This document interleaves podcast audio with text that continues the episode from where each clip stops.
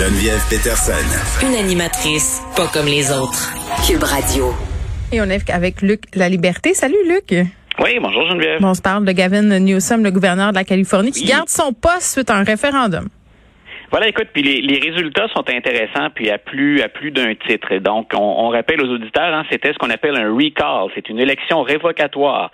Donc, on a cette possibilité-là en Californie où on aime bien que les citoyens se prononcent sur tout. On a cette possibilité après avoir complété une pétition. Ça prend bien sûr un, un plateau là, de, de noms à atteindre, mais on a cette possibilité de, de chasser du pouvoir le gouverneur de l'État dans l'exercice de ses fonctions. C'est arrivé une fois déjà. Ça avait permis l'entrée en scène d'Arnold Schwarzenegger Schwarzenegger en 2003. Donc, cette fois-ci, ben, on tentait l'expérience contre Gavin Newsom, le gouverneur démocrate de la Floride, qui a beaucoup de, de pain sur la planche, beaucoup de travail avec la pandémie, l'immigration euh, illégale, les villes sanctuaires, le réchauffement, les feux de forêt, donc euh, l'économie de la Californie dans son ensemble. Alors, on, on, a eu pendant un moment euh, une course qu'on croyait serrée. quand on se prononce dans une procédure comme celle-là, dans le recall, il faut que le gouverneur, pour sauver son emploi, obtienne 50 et plus des votes.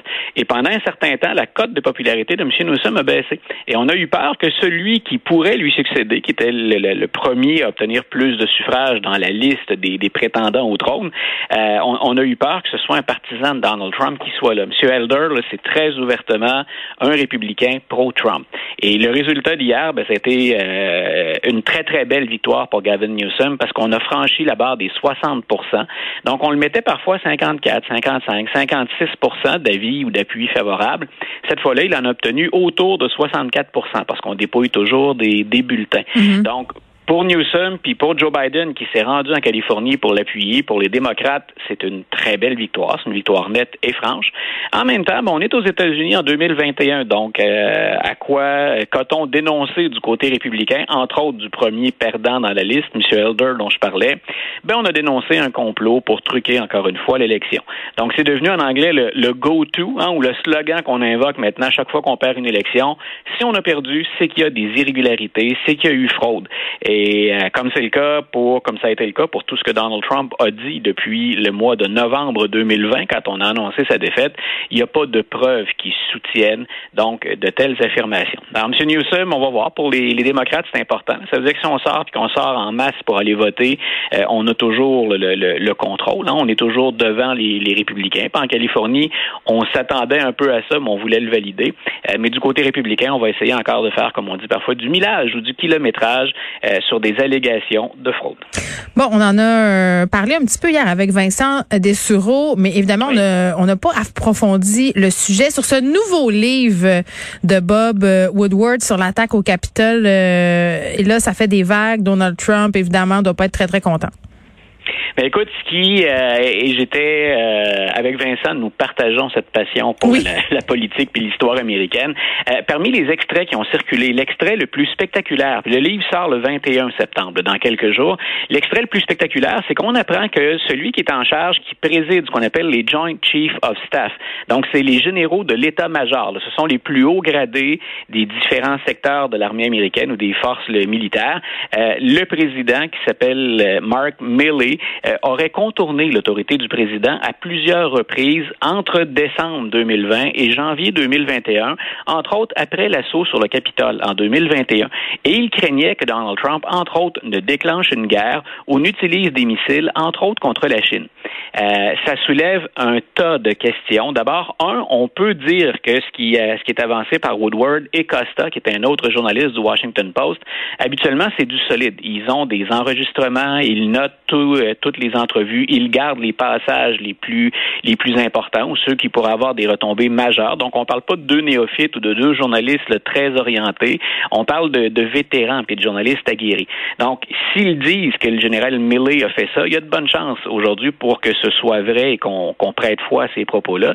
Et Milley, ce qu'il fait, donc, comme général, c'est grave. Si on oublie qu'on parle de Donald Trump, euh, Milley, dans un premier temps, fait le tour des militaires américains et des services de renseignement, la CIA, entre autres, et il dit si le président américain prend une décision du genre on lance un missile ou on, on entre en guerre, euh, on attaque quelqu'un, vous validez avec moi euh, c'est le président qui est le commandant en chef de l'armée. Donc, M. Milley, déjà, là, va au-delà de ce que lui permet son très, très grand pouvoir. Je répète, là, il est au sommet de la hiérarchie, mais au-dessus de lui, il y a le président américain.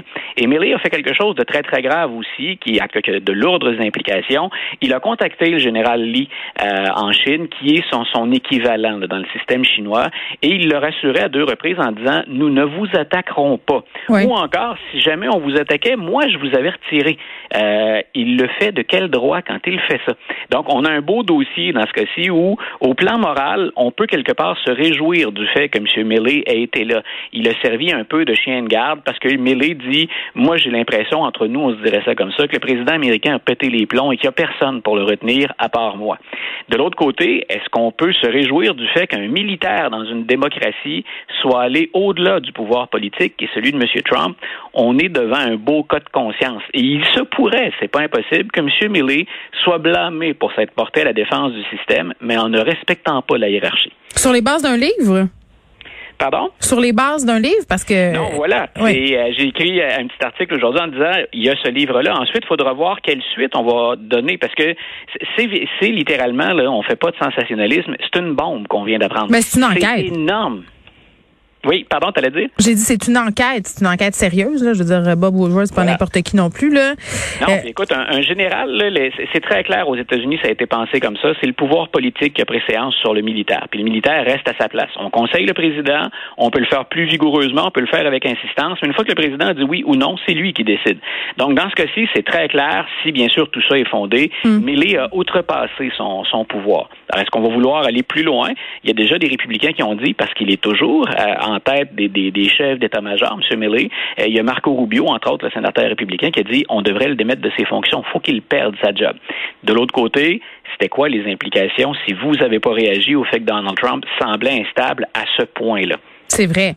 Eh, est-ce qu'on pourrait euh, supposer, Luc, que ce livre-là ait des impacts sur la possibilité ou pas que Donald Trump se présente aux prochaines élections américaines? Parce qu'on sait, là, il a dit qu'il y avait 99% des chances qu'on le revoie euh, à la lueur de cet ouvrage-là. À quel point un livre comme ça peut lui faire mal à M. Trump? Les, les, les, chances que ça lui fasse mal, ça va émaner du Parti républicain lui-même. Déjà, on a, euh, sans accorder d'entrevue ouvertement, là, sous le couvert de l'anonymat, il y a des républicains qui ont dit il a des troubles mentaux, M. Trump, puis si jamais il se représente en 2024, il faut s'assurer qu'il contrôle ça. Va-t-il être en mesure de le faire? Donc, si on sent une certaine grogne ou des inquiétudes plus profondes chez les républicains, ben, ce que peut faire M. Trump, c'est la grande peur des républicains, c'est se présenter malgré tout, mais diviser le vote. Les républicains se collent à Trump parce qu'il leur permet encore de gagner, ou encore ça les empêche de perdre les pro-Trump. Et on sait qu'il y en a de nombreux partisans de Donald Trump aux États-Unis. Donc, moi, ceux que je surveille de plus près, les démocrates, on connaissait déjà la réaction. Hmm. Puis pour la majorité de la population américaine, on l'a vu aux dernières élections, on a voté beaucoup plus dans certains cas pour tasser Trump que parce qu'on aimait bien Joe Biden. On le trouvait, disons ça comme ça, moins épeurant que M. Trump. Donc, faut avoir vraiment les yeux rivés sur les républicains. Comment vont-ils direct, directement ou indirectement euh, donner foi ou prêter foi à ce qu'a fait Milley ou à ce que rapportent encore Woodward et Costa. Oui. Euh, je me demandais, euh, je sais que c'est peut-être pas ton genre, mais est-ce que tu as suivi euh, le tapis rouge du Met Gala? oui. Écoute, je, il m'arrive aussi de faire dans les mondanités parce que on parle. Mais Alexandra, euh, ben Alexandra Rodriguez Cortez, je pense, euh, sa robe, là, Tax the Rich, comment t'as trouvé ça? J'étais curieuse d'entendre ton avis là-dessus. Écoute, quand on est en politique, tu, tu vois, tu viens de référer au fait que Trump a dit je serai là à 99 Ouais. Euh, lui surfe là-dessus parce que bien sûr, ça maintient son nom dans l'actualité, puis tout se récupère au plan politique. Donc, il va pas bien sûr brûler toutes ses cartes lui-même, puis là-dessus, il est très habile, mm-hmm. M. Trump. Alexandria Ocasio-Cortez sait que chaque fois qu'elle ouvre la bouche ou que chaque fois qu'elle se présente quelque part, les journaux vont récupérer ça, que ce soit les journaux plus progressistes ou à droite. Moi, je pense qu'elle passe à un endroit où on retrouve parmi les gens les plus privilégiés aux États-Unis. 30 000 le couvert. Pardon? 30 000 le couvert. Voilà, donc elle, elle est au bon endroit pour passer le bon message. Elle ne se présentera pas là si ce n'est pour passer un message aux plus riches. Et dans ce cas-ci, elle se fait un peu la porte-parole de Bernie Sanders et de Joe Biden qui ont dit, entre autres, vous vous demandez comment on va financer les généreux projets qu'on veut mettre en place et qu'on a commencé à mettre en place.